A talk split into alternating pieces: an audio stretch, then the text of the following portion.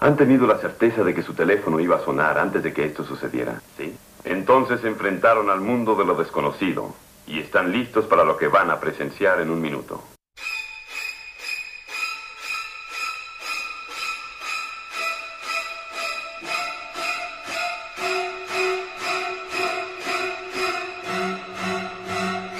Así como Alfred Hitchcock era el maestro total y absoluto del manejo de las emociones del espectador durante sus películas, pues hoy les tenemos un invitado que es como el Hitchcock, pero en la magia. Prepárense para una entrevista maravillosa aquí en Aprendiz de Magia. Hoy presentamos Manejo de los espectadores.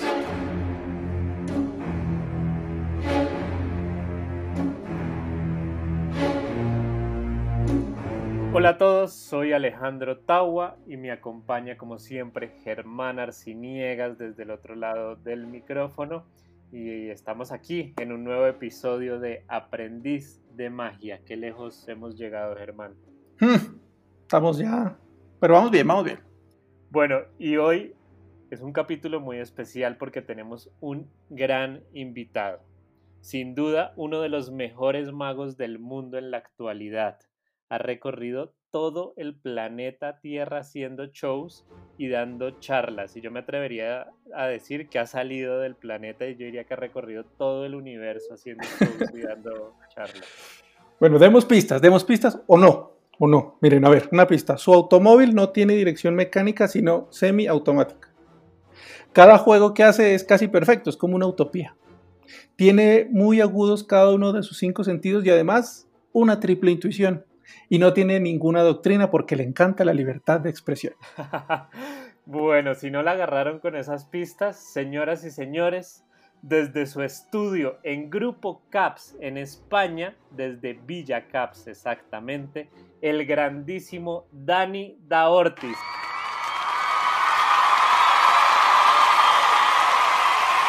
Bienvenido, Dani, aprendiz de magia. Vaya presentación. Oye, gracias. Muchas gracias. Muchas gracias a ti, Dani, por aceptar esta invitación a Aprendiz de Magia. Este podcast para todos los aprendices de todas las experiencias, no importa si llevan dos días en la magia o 100 años, como Germán. Fue hace 84 años. Y aún puedo oler la pintura fresca. Pero es un podcast muy bonito para todos los aprendices. Entonces, Dani, para empezar, nos gusta hacerle esta pregunta a todos los, a todos los invitados y es cuéntanos brevemente cómo empezaste en la magia. Pues yo la verdad es una pregunta de la cual no, no tiene respuesta porque eh, me baso en lo que me cuentan, no en lo que recuerdo, porque tuvo toda la vida en la magia, desde los cuatro añitos eh, que sepamos, que mi familia recuerde cuando me regalaron no fue el Magia Borrás como se suele eh, regalar acá en España, ¿no? la marca Magia Borrás, donde todos los magos empiezan. En mi caso fue Conjunto Mágico de Cartas de eh, Juan era de Santiago de la Riva, pero con la imagen de Juan Tamariz. Eso me lo regalaron por cuatro añitos y hasta ahora. Pero por lo que me cuentan, pues claro, con esa edad, imagínate tú lo que yo puedo recordar. Así que naciste con la magia. Como, como decía Daiverno, que decía, yo empecé con cuatro años y luego con el tiempo me di cuenta que perdí cuatro años de mi vida, ¿no? buenísimo. Bueno, eh, Dani, vamos a hablar de, en este episodio de manejo de espectadores. Entonces, la primera pregunta es, ¿se pueden manejar los espectadores? Se puede y se debe manejar los espectadores por el bien de los propios espectadores, claro. No lo olvides, un gran poder conlleva una gran responsabilidad. Hay una teoría muy chévere que, que te hemos escuchado en charlas y, nos gustaría que nos hablaras de ella eh, y es acerca de una de las formas de manejar a los espectadores es a través de sus emociones.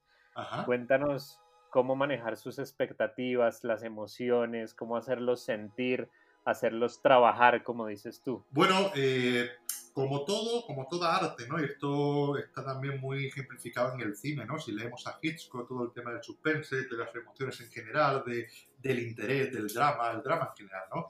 Esto hace que el espectador siempre, un espectador se sienta y empieza a interpretar cada mensaje que recibe, ¿no? A través de los sentidos, el cerebro empieza a interpretarlo. Esos mensajes que el, espectador interpreta eh, eh, son creados por el mago y ahí es donde viene la, el manejo psicológico del espectador. Es decir, eh, el espectador se sienta como ser humano, como cerebro que tiene y empieza a interpretar todo lo que entra a través de los sentidos. Lo que no sabe es que esa información que entra está creada por el propio mago, ¿no?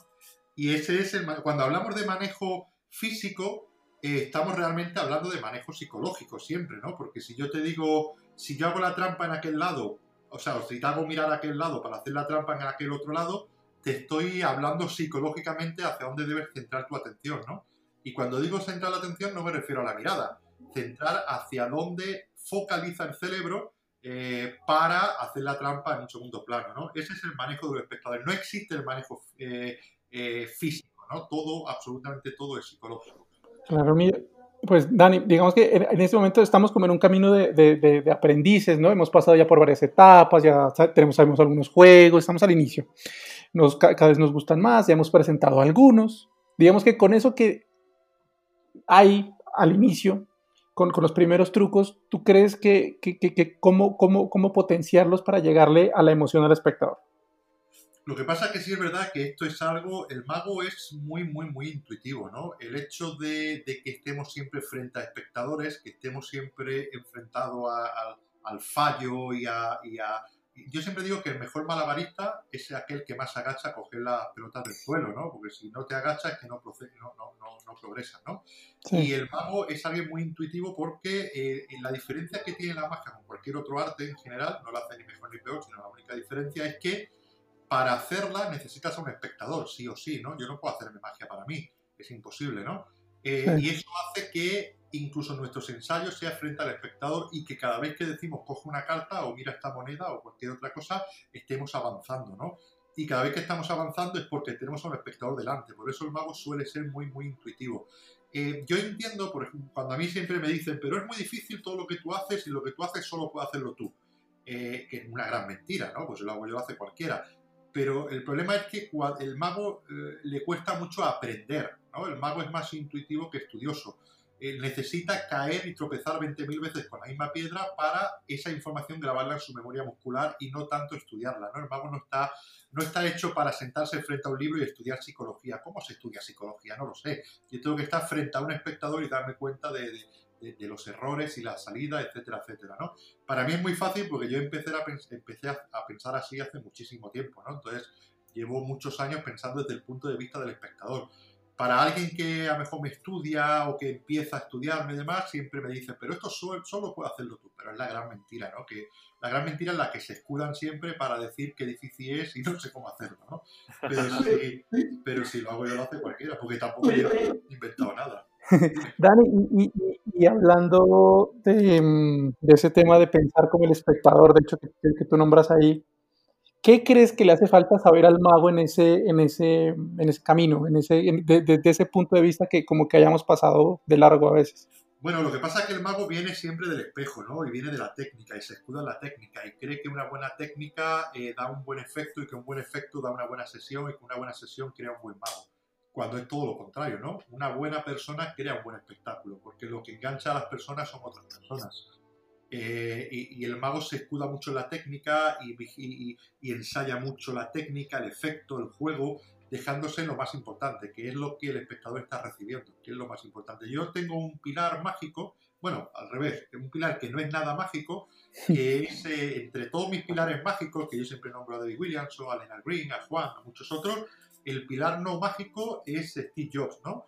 Eh, para mí Steve Jobs, cuando yo empecé a seguirlo, eh, 2000 poquito, ¿no? Yo, yo, tuve la gran suerte de seguir sus keynotes ¿no? en persona, ¿no? no recordarlo, verlo en YouTube, sino verlo a él en directo, porque es un tipo que a mí me enganchó muchísimo porque eh, era alguien que sabía vender sus productos desde el punto de vista del cliente, ¿no? Eh, y, yo he, robado, digo robado porque utilizo sus mismos términos, eh, muchas cosas suyas, ¿no? Como por ejemplo cuando yo hablo de la experiencia del espectador la experiencia del espectador. Esto es algo que a un mago ni se le ocurre pensar. La experiencia del espectador, lo que está pensando el espectador, ¿esto qué es? No, no, yo tengo que sentarme en el juego y no es así, ¿no? Steve yo siempre decía la experiencia del usuario. Allá en el 84, cuando nació Macintosh, eh, Steve Jobs le decía a Yves, que era uno de sus diseñadores, decía, tú tienes que hacer el ordenador por esquinas redondas, por las esquinas redondas, porque es lo que le gusta al espectador. Y si es bueno o no es bueno, el espectador, el cliente en este caso, decía, no va a saber valorarlo. Va a saber valorarlo si las esquinas son redondas o no. Y eso es lo que tenemos que hacer en un juego, ¿no? Tenemos que hacer un juego con esquinas redondas. Tenemos que, el juego tiene que ser bueno por dentro, tiene que tener una muy buena construcción, pero no tenemos que construir un efecto para que el espectador diga qué buena construcción tiene, porque el espectador se va a fijar en las esquinas redondas del juego, ¿no? Entonces tenemos que ver la magia siempre desde el punto de vista del espectador y no desde el punto de vista del mago. Eh, desde el punto de vista del mago está la técnica, pero la técnica no le importa al espectador, de hecho no debe ni existir para el espectador. Para que la mm. técnica no exista al espectador ya estamos utilizando psicología, porque la técnica no, no existe porque el espectador no la vea. La técnica no existe porque el espectador no la siente. Para que el espectador no la sienta, eh, la mejor cobertura es la naturalidad. Eh, cuando hablamos de naturalidad, que son gestos que el espectador, el cerebro del espectador, ni procesa ni se cuestiona por qué está haciendo ese gesto, ya lo entiende, porque entiende que es natural. Cuando hablamos de eso, eh, ya, no, ya no nos vale la técnica. Es decir, la técnica tiene que estar compasada, ¿no? tiene que ir a compás de la naturalidad. Un doble leaf es antinatural, una cuenta, un empalme es antinatural. Muchas técnicas es antinatural si no se hace en un contexto natural. Es decir, mm. si la baraja está en la mano izquierda, pues yo tengo que girar una carta, ¿ok?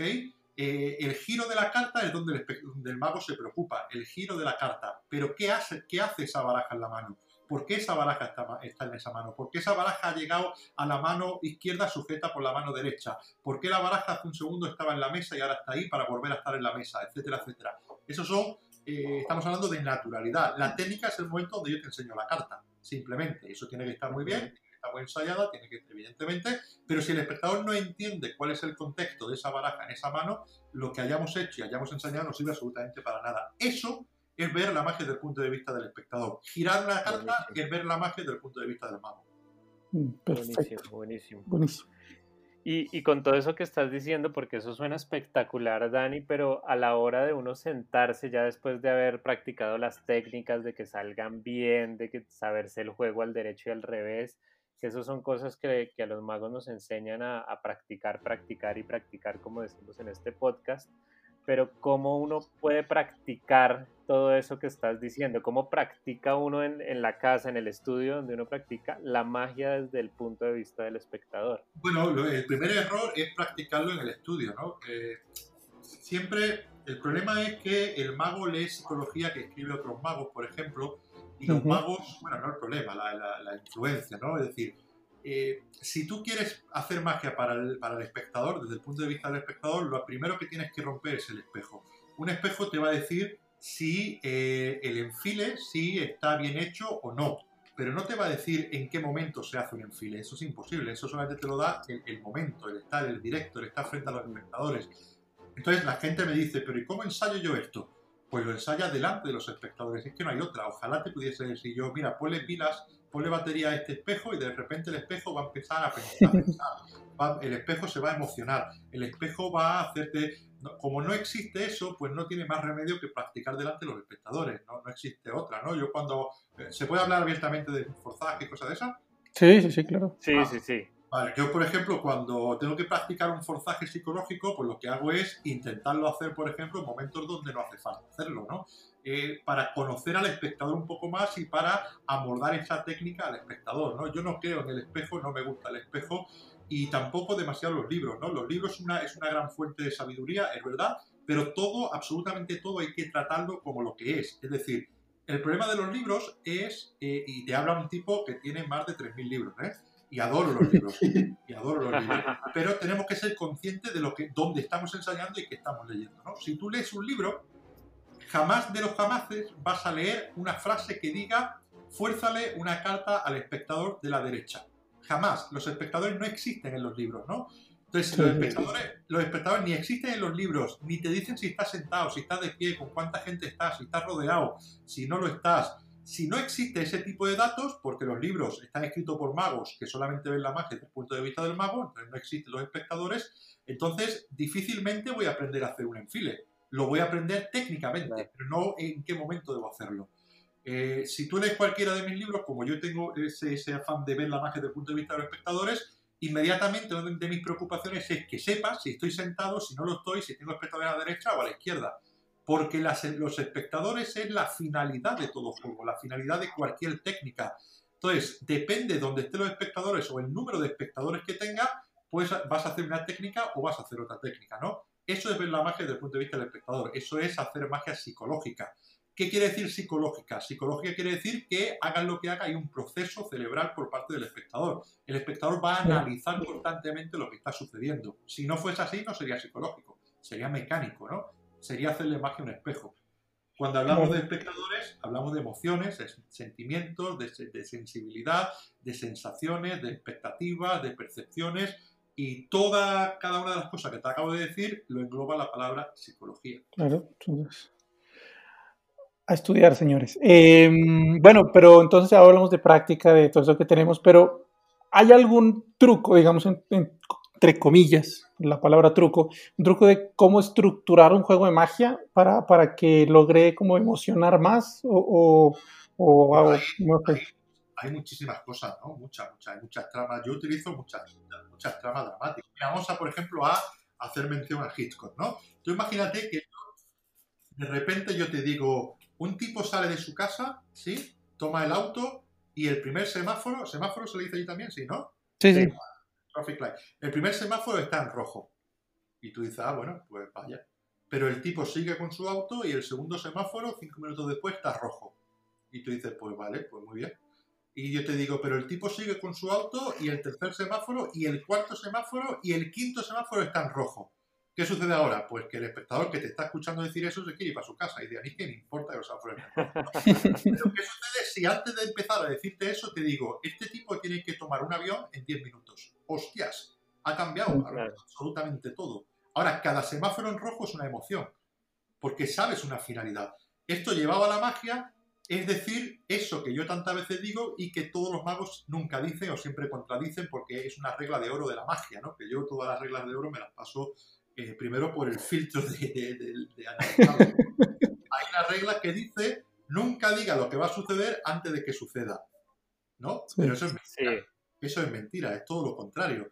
Desde el punto de vista del mago, ¿ok? Nunca diga lo que va a suceder antes de que suceda porque el espectador va a tener demasiadas pistas como para pillarte. Pero si yo te digo que ese tipo tiene que tomar un avión en 10 minutos, te cagas y te estoy diciendo lo que va a suceder. ¿Por qué? Porque estás viviendo cada cosa que yo hago. Si yo te digo, voy a hacer un efecto donde una carta va a viajar al bolsillo, ¿ok? Ahora estás mirando, si eres mago estás mirando si empalmo, si no empalmo, si te esfuerzo, si hay duplicado, si se firma, si no se firma. Y cada vez que te haces una de estas preguntas y tu respuesta es no, no, no, no hace nada de esta, lo que te queda finalmente es, wow, esto es, vaya, vaya, vaya, si no sabes nada de esto, no hay nada que analizar. Si te da, porque los magos siempre dicen, o muchos magos siempre dicen, de la vieja escuela siempre dicen, es que eh, la magia es sorpresa, ¿no? La magia debe ser sorpresa, pero es mentira. La magia, bueno, es mentira y verdad, pero la magia, el espectador siempre está analizando, y ya hablamos de expectativa, está analizando todo lo que, todo lo que ocurre, ¿no? Si yo tomo una cuerda y la rompo por la mitad, no hace falta que tú digas lo que va a suceder para que ya esperen que la cuerda se recomponga obviamente, porque el espectador está antecediéndose al efecto. Somos humanos y necesitamos estar preparados para cualquier situación, ¿no? Por eso existe la expectativa. Eh, cuando damos a elegir una carta, damos a elegir una carta y le decimos, ¿qué carta es? Y el espectador siempre nos dice lo mismo. Si te la digo, ya la sabes. ¿Por qué te dicen eso? Porque estás esperando que se la adivines. Ellos están creando su mundo. El problema es cuando lo que tú haces está por debajo de lo que el espectador espera. Entonces es mucho mejor decirle lo que va a suceder para que el espectador empiece a analizar Claro, desde el punto de vista del mago, esto es una putada. ¿Por qué? Porque el espectador está dando todas las armas para que te pille. Bueno, pero ese es el punto de vista del mago. Si le das la vuelta, desde el punto de vista del espectador, es un milagro. Porque aun sabiendo lo que va a suceder, me lo estoy comiendo, analizando todo, esto es un milagro, no hay por dónde cogerlo. Esa es la fuerza, por ejemplo, de una Open Prediction. Porque una Open Prediction es tan fuerte? Porque le está diciendo al espectador, haga lo que haga, vas a terminar tomando el 2 de picas. ¡Hostias! y la que tomas es lo de picas. Te puede intentar que no sea así. Bueno, pues lleva eso a cualquier... Te hablaba de la sorpresa, ¿no? Siempre hay sorpresa. Lo que pasa es que hay dos tipos de sorpresa. La sorpresa que te esperas o la sorpresa inesperada. Pero si yo te digo, la carta de la mesa va a ser la que me nombres, nómbrame una. Dice el 4 de picas. Y yo ahora giro y es el 4 de picas, hay una sorpresa. Te cagas. Dice, mierda. Pero es una sorpresa que sabía que iba a ocurrir. Es decir, que la sorpresa siempre está presente. Hay dos tipos de sorpresas, la que espera y la que no espera. Y yo abogo mucho más por la sorpresa que el espectador espera. Porque si el espectador sabe lo que va a suceder, está analizando todo lo que está sucediendo. Claro, analizar va en contra del mago, pero ese es el problema del mago. no es problema del espectador. Exacto, y, y, también creo yo que es, es importante buscar un equilibrio, ya, ya, ya hablando de, de, una sesión completa, ¿no? Si van a hacer una hora de magia, pues no pueden ser todas las magias que, que, que con, con, con, con, expectativa por delante, quiero decir, también es, es un poquito de, de, variedad y creo que por ahí también puede, puede tener éxito un, un, show. Pero yo creo, yo creo que la variedad no debe estar en el efecto, la variedad debe estar en la actitud del mago. Es, ah, decir, claro, es decir, si yo... Eh, si yo estoy con mi hija todo el día, ¿sí? Eh, pues a lo largo del día, pues yo le cuento chistes, le cuento bromas, a lo largo del día estoy más serio, depende de la hora, pues estoy jugando, depende de la hora, pues le pido que me deje descansar. Es decir, mi personalidad, mi actitud se va abordando a la situación. Un show debe ser exactamente igual. Yo escribí un libro hace algunos años, se llama Trabajando en Casa, y ese libro trata exclusivamente esto, lo que estamos hablando, es decir, las emociones a lo largo de, a lo largo de, de la sesión, ¿no? Y que nada debe durar 20 minutos. El registro del mago no debe durar 20 minutos. Yo, mi primer registro, mis primeros 20 minutos de sesión, es una metralleta. Es pa, pa, pa, aquí la carta, aquí no sé qué, nómbrame una, doy una palmada, sale la carta disparada, parece del estuche. Si yo sigo así, me los cargo a todos, los mato a todos, el espectador asimila la, monotonía, porque aunque algo sea bueno, pero si siempre es bueno, es monótono, a mí me decía René Laván me decía, Dani, nadie aguanta Mozart más de ocho horas. Y era un genio. Claro, era un genio, pero ocho horas haciendo lo mismo, ¿no? Ya me canso. Déjame escucharlo dos horas, tres horas y mañana volveré fresco y lo gozaré. En una sesión pasa igual. Tú lo que haces es muy bueno, pero si siempre es muy bueno y no hay nada. Es decir, si siempre es muy bueno, llega a ser malo. ¿Por qué? Porque tenemos que jugar con otra serie de sorpresas, de, emociones. Voy a decir sorpresa de emociones, ¿no?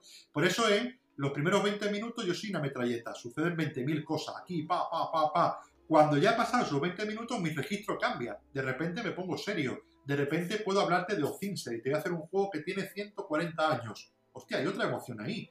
140 años, ¿sabes? ¿Esto qué es? Ocince, ese quién es. Que este juego existía hace 200 años, a ver, me interesa, ¿no? Eh, por supuesto, todo lo que hace tiene que ser bueno, pero lo que engaña al espectador no es la calidad del efecto, que eso se tiene que dar por hecho de que siempre está.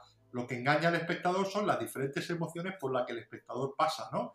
De repente me interesa ver este juego porque el efecto tiene 140 años, pero es que para hacer ese juego ahora el mago, que antes era muy gracioso, ahora está serio. Pero está serio porque está hablando de cosas serias. Porque el mago debe ser persona, y es la persona antes que el prototipo de mago, ¿no? El mago no es el que enmascara a la persona, pero yo siempre digo que el mago no debe existir. Debe existir las personas. Las personas son las que enganchan a las personas. Y si yo te voy a contar algo serio, pues me tengo que poner serio. Y si te voy a contar algo divertido, pues me tengo que poner divertido. Es decir, eh, yo tengo que... todo espectador siempre van a ver un show de magia, pero no por la magia. Van a ver el show de la magia por la magia y se enganchan por el mago. Porque el mago es el que tiene que ser interesante, más que el show porque si el mago es interesante, sí. da por hecho que el show ya lo es. Claro, eso está buenísimo y, y hay una cosa que, que, te hemos escuchado también en unas charlas que tiene que ver con todo esto que estás diciendo, con, con el tema de, de la, manejar las emociones en los espectadores, de que esas emociones vayan cambiando. Eh, tú tienes una teoría que es muy buena, que es la teoría, pues yo le, le, pusimos así, no sé si tú la llamas así, pero es la teoría de la botella de champaña. Claro, sí, sí. Esa es. puedes hablar de esa teoría que es buenísima. Eso es una, una regla que yo siempre llevo y, y, es la de mantener al espectador con tres tipos de memorias. De memorias, eh, memoria sensitiva, ¿no? La sensitiva, emocional y... O sea, está la, como no estamos en vídeo no, no, puedo señalarte, pero sería, sería la racional, que es la que viene del cerebro, la sensitiva, que es la que viene del corazón, y la emocional es la que viene del estómago, ¿no? Cuando se nos hace un nudo del estómago. ¿Ese, ese también existe allí, ¿no? Ese término. Sí, sí, sí, sí. sí. Pues perfecto, o sea, racional, sensitiva y emocional. Racional es cuando el espectador busca, busca, busca, busca y no encuentra absolutamente nada, ¿no? Todo lo que pasa por un plano racional, pero tiene que hacer esto, pero tiene que hacer esto, esto no lo va a hacer. Sensitiva es cuando el espectador se siente del carajo, está viendo magia, el tipo me gusta, lo que me cuenta me gusta, vengo con amigos, me gusta la magia, me está haciendo pasarlo bien, qué bonita es la magia y qué bien me estoy pasando, ¿no? Y la emocional son ese tipo de golpes donde el espectador vive lo imposible, ¿no? Por ejemplo, cuando dice lo que va a suceder antes de que suceda pones al espectador en alerta, el espectador dice, no puede ser. Ahí se pone un nudo en el estómago porque has creado un conflicto ¿no? que el espectador tiene que resolver. Entonces el espectador mira, analiza, no sucede nada y la carta de la mesa, plaf, es la que acabo de decir. Coño, pero si me ha dado todas las armas y aún así no he visto nada, ¿no? Entonces, eh, ese, tres, ese, ese, plano, ese tanto la racional, sensitiva, emocional, son las tres tipos de memoria que yo siempre juego en el, en el show. Siempre tengo que estar tensando y relajando, etcétera, etcétera. Y la, la teoría de la botella de champán viene porque cuando juegas con la memoria emocional, cuando hay muchos golpes de emoción, cuando el espectador está cargado emocionalmente, es decir, que se ha visto muchísimas, muchos impactos que tú le has ido preparando, ¿ok? Eh, hay tres formas de desahogarte. O chillas, o, ríes, o gritas, ¿no? Son las tres formas de desahogarnos. Cuando tenemos mucha tensión, en el mundo del arte hay una más, que es la de aplaudir. Entonces, cuando cuando yo digo abrir la botella de champán, es cuando yo libero esa emoción, ¿no? Voy, la, botella de champán viene porque cada vez que yo eh, eh, meto al espectador una emoción nueva, ¿ok? Yo le llamo agitar la botella. Es decir, agito la botella de champán y la burbuja se va quedando ahí, se va llenando de emoción. Pero no le dejo aplaudir, no le dejo aplaudir por mi estilo, por mi actitud, no le dejo aplaudir porque quiero cargar esa botella. Y cuando libero la botella, suele ser el momento donde yo termino uno de esos bloques que hablaba antes, cada 15 o 20 minutos, que siempre coincide con que doy un golpe en la mesa. Esa imagen a lo mejor la recordáis. cuando yo termino un bloque, doy un golpe en la mesa y me levanto. Al levantarme y mirar hacia otro lado, hace que el espectador se sienta, se sienta aislado, ¿no? No, no, tiene el contacto del mago, se ha levantado el mago, con lo cual ya siente que, que, que ese bloque acaba de terminar, ese juego acaba de terminar, y hace que el espectador se libere, se libere y, que, y, ahí es donde habla la botella de champán, ahí es donde el espectador se ríe mucho o habla con el de al lado o aplaude o, lo que hace es liberarse de, tanta tensión, ¿no? Y de ahí viene la, teoría esta de la, de la botella. Es una maravilla, es una maravilla. Pero eh, los que nos escuchan, tranquilos, recuerden seguirnos en Instagram como Aprendiz de Magia, Pasto Magic, y a Dani lo encuentran como Dani da Ortiz. Y váyanse para grupocaps.com ya, que ahí hay un montón de magia, pero un montón de magia, un montón. Y si no es suficiente con ese montón, váyanse para enfilo.com, que es como Netflix, pero de magia. Eso, bueno, es brutal. Y si no en YouTube, y en YouTube los, los live que está haciendo Dani en YouTube por estos días están buenísimos, así que dejen de hacer maratones de Stranger Things y más bien vayan a ver toda esa cantidad de magia. Bueno, hay, hay tiempo para todo, y cada uno haga lo que, lo que hacer y está. Muy bueno, muy bueno Dani. Muchas gracias por todos esos consejos. Estuvo muy bueno este capítulo sobre cómo manejar las emociones de los espectadores. Gracias Dani. Nos veremos en un segundo episodio que tenemos grabado con él. Va a estar muy bueno también. Así que sigan escuchando esto que se llama Aprendiz de Magia. Y los dejamos, como siempre, con el consejo de He-Man. Qué bueno que hoy Orco recuperó mi espada, o el príncipe Adam jamás habría vuelto a casa. El hombre roca que tomó mi espada creyó que así se convertiría en un líder, pero se equivocó. Una espada o cualquier otro símbolo no hace a una persona un buen líder. Lo que lo logra es la inteligencia, el respeto por todas las personas y un deseo desinteresado hacia el bien. La gente se enorgullece de un líder con esas cualidades y si ustedes las desarrollan, algún día podrán convertirse en buenos líderes. Hasta la próxima.